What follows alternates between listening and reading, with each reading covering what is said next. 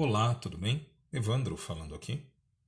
No episódio de hoje, de casos e desabafos, vamos falar sobre destino. Você acredita em destino? Bem, eu estou falando daquele que diz que você nasceu para isso ou para aquilo e que não há como mudar. Acredita? Tem dúvidas? Eu procurei uma definição para destino e encontrei essa aqui.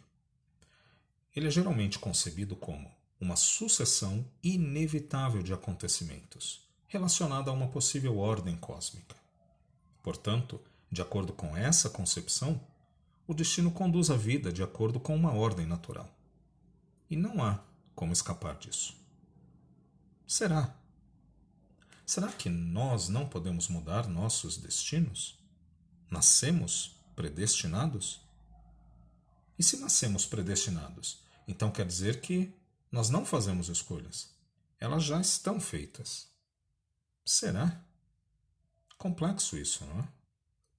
Bem, eu acredito que a nossa vida seja como um rio que iremos atravessar. E nele existem pedras, corredeiras, algumas partes rasas, outras profundas, algumas variações de temperatura, enfim, muitas características que não serão modificadas de acordo com o meio escolhido para atravessar esse rio. Em nossa vida é o mesmo. Nós temos fatos e acontecimentos que estão destinados a acontecer, por mais diferentes que sejam as escolhas que fazemos. Eles são inevitáveis. Estão destinados a acontecer. Por exemplo, a morte de um familiar ou de um amigo. Acredito que o que garante que nossa vida não esteja 100% programada seja a forma como iremos atravessar, como iremos passar por esses acontecimentos, ou seja, as escolhas que vamos fazer.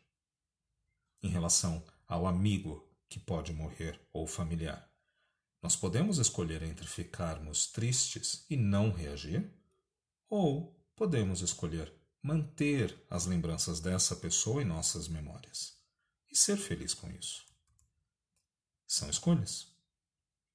Viajar para um lugar novo, trabalhar numa empresa, conhecer alguém. Um momento de dificuldade na vida, mudar de endereço, de cidade, são outros exemplos de fatos que estão destinados a acontecer em nossas vidas. E mesmo com as mais diferentes escolhas que podemos fazer em nossa existência, não há como fugir disso. Esses fatos irão acontecer em algum momento de nossas vidas. Muitas pessoas dão outros nomes ao destino: coincidência, acaso, energia, atração, Deus, universo.